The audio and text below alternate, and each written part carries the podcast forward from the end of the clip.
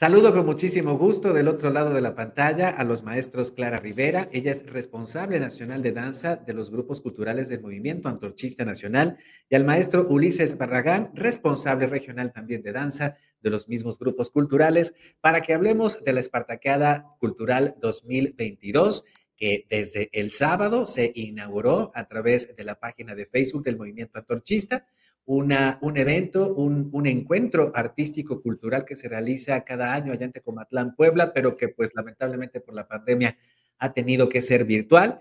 Y pues ya hemos disfrutado de algunas galas dancísticas en los, en los, en los cuatro días que llevamos de Espartaqueada. Y para hablar de ello, pues agradezco mucho a la maestra Clara Rivera que se conecte con nosotros. Clara, Ulises, muy buenos días a ambos. Buenos días, Fer. Muchas gracias nuevamente por el espacio que nos brindas para la difusión del trabajo cultural que realiza el movimiento antorchista. Gracias a todos los que nos puedan escuchar en este momento. Un saludo, Fer. Gracias y un saludo a todo tu auditorio. Muchísimas gracias a ambos por conectarse con nosotros. Maestra Clara, pues bueno, es esencial hablar de danza. Es una de las disciplinas culturales, una de las disciplinas artísticas que el movimiento antorchista, creo yo, ha tenido más éxito en su difusión y sobre todo en la formación de grupos artísticos. Y tú, como ya responsable nacional de esta disciplina a nivel nacional en esta difusión del arte que hace el movimiento antorchista, ¿qué representa esta, esta disciplina? ¿Qué representa la danza en estos días de Espartaqueada? Pues así es, pero afortunadamente eh, la actividad cultural en el área dancística, la verdad es que sí, este, pues representa mucho trabajo a nivel nacional con la actividad que nosotros encabezamos. Es toda un, un, grupo de maestros eh, que trabajamos a nivel nacional con los diferentes grupos que hemos venido formando, grupos culturales y específicamente grupos estatales que han alcanzado muchísima profesionalidad en el desarrollo de la danza.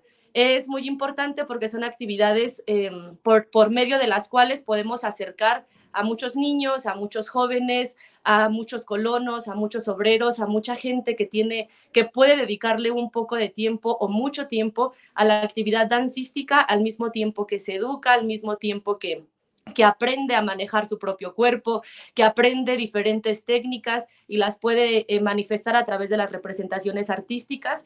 Ellos se transforman, ellos aprenden muchas cosas y con sus representaciones pues ayudan a transformar al resto de la gente que los puede observar. Es contribuir también pues a la educación de la gente que se acerca a este tipo de trabajo cultural desde el terreno dancístico eh, en este momento que estamos hablando.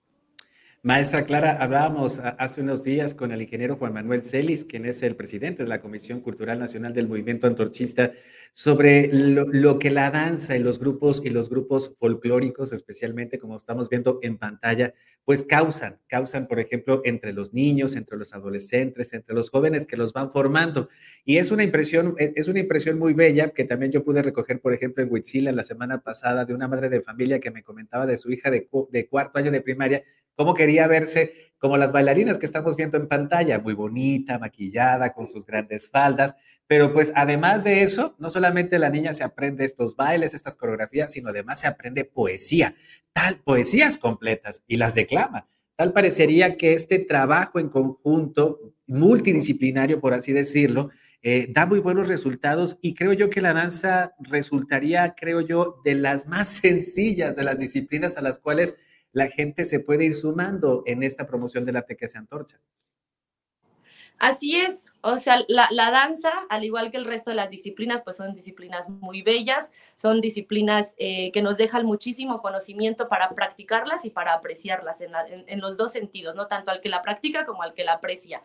Y es eh, de fácil acceso. Afortunadamente la organización ha hecho toda una estructura cultural que permite a cualquiera que se integre en cualquier momento a nuestro trabajo cultural, ¿no? Tenemos un desarrollo cultural ya bastante grande por todo el país, hemos conformado grandes grupos de danza, construido casas de cultura, dar clases de danza en las casas de estudiante, en las colonias, en las escuelas, eh, por, por todos lados donde podamos implementar esta disciplina y eso hace que la gente pues se acerque, que tenga relativamente fácil acceso a practicar eh, la disciplina dancística.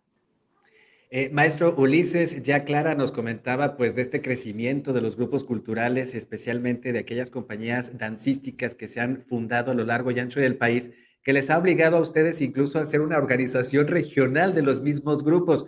¿Cómo opera en el caso de Puebla y qué fue lo que el regional, que desde acá, pues eh, de alguna u otra forma se administra o se dirige, está aportando a esta edición de la Espartaqueada Cultural?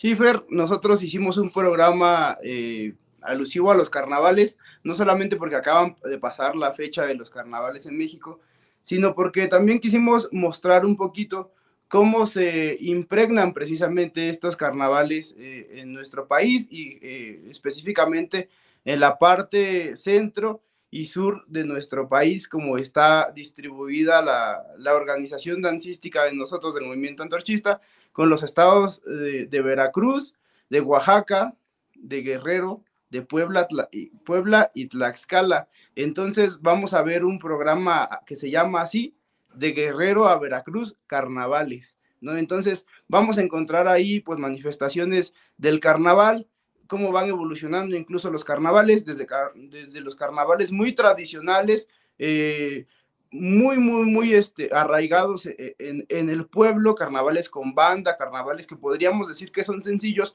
pero no, que son lo más arraigado a la tradición autóctona, por decirlo así, ¿no? Pegada, más, más apegada a lo que tradicionalmente se conoció y cómo fue eh, desarrollándose, hasta cómo se va a evolucionar en el carnaval, ¿no? En el caso del espectáculo, con los montajes de Tlaxcala, de aquí de Puebla, y hasta llegar, hasta culminar en el carnaval de Veracruz, ¿no? Que es un carnaval pues más, este, más espectacular, con muchos colores, con muchas luces, con música muy alegre eh, pues en un montaje que ya va a reflejar pues toda la evolución del carnaval y que nos está invitando a conocer este tipo de tradiciones que no son mexicanas, pero que sí se arraigan desde, desde el contexto pues europeo, cómo llegan a México y cómo también van eh, mostrando su evolución aquí en nuestro folclore. Eso es lo que podemos ver y pues así nos distribuimos a través de los, de los cinco estados del, del, del regional este, a través de montajes específicos de cada estatal, ¿no? Entonces es lo que podemos, podremos apreciar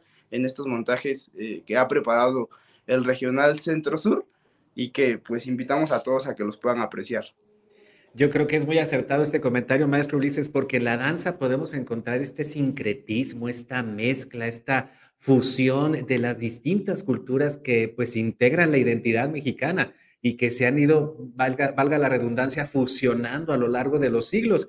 Efectivamente, a lo mejor las grandes faldas no eran propias de estas tierras, de los pueblos indígenas, pero ¿cómo las hemos adaptado a nuestra manera de bailar, a nuestro clima, a, nuestras costumbres, a la manera que tenemos de expresarnos? La danza suma todo eso que pues la humanidad y en especialmente la, la sociedad mexicana ha ido, ha ido adquiriendo a lo largo de su formación y de los siglos.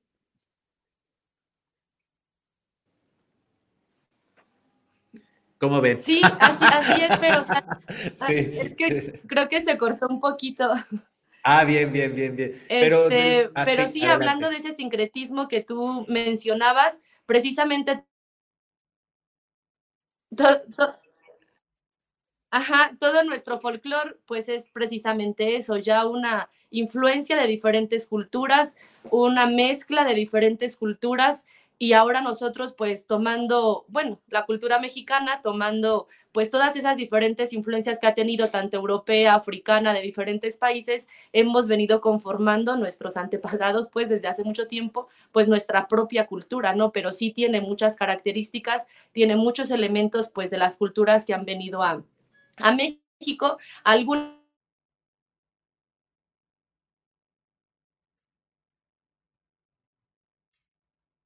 Sí, aunque tiene elementos pues de otras culturas, ¿no? Y lo hemos enriquecido, lo hemos eh, eh, puesto más bello y es lo que vamos a ver o lo que hemos estado viendo durante esta semana cultural, ¿no? Específicamente en danza y baile, que aunque son danzas y bailes propias de, de México o que se representan aquí en México, no dejan de tener elementos pues de otras culturas, como el carnaval, por ejemplo, o el programa que se va a presentar hoy por parte del regional sureste que se llama precisamente sincretismo del sur, ¿no? Es esta mezcla de algunas culturas reflejadas en el regional sureste.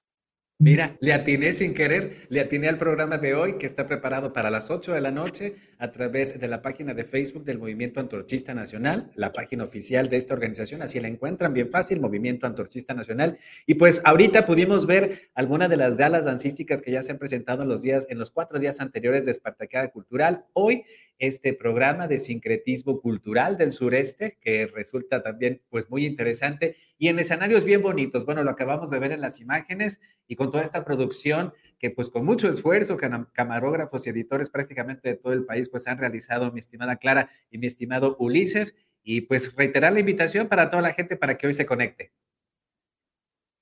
Sí, Fer, de hecho hoy vamos a ver dos puestas en escena, ah, que es Sincretismo del Sur en el Regional Sureste y los compañeros del Centro 1 presentan un programa que va desde nuestros antepasados hasta la época moderna. Es todo un recorrido a través de la danza desde la época prehispánica hasta la actualidad, ¿no? Entonces veremos dos trabajos el trabajo del Regional Centro 1, que está conformado por la Ciudad de México, el Estado de México, Hidalgo, Querétaro, Morelos y el trabajo de los compañeros del Regional Sureste, que ellos presentan Sincretismo del Sur con los grupos de Quintana Roo, de Campeche, de Tabasco, de Chiapas, Yucatán, son los que nos van a presentar los, las dos propuestas que veremos hoy a las 8 de la noche a través de las páginas oficiales del Movimiento Antorchista Nacional.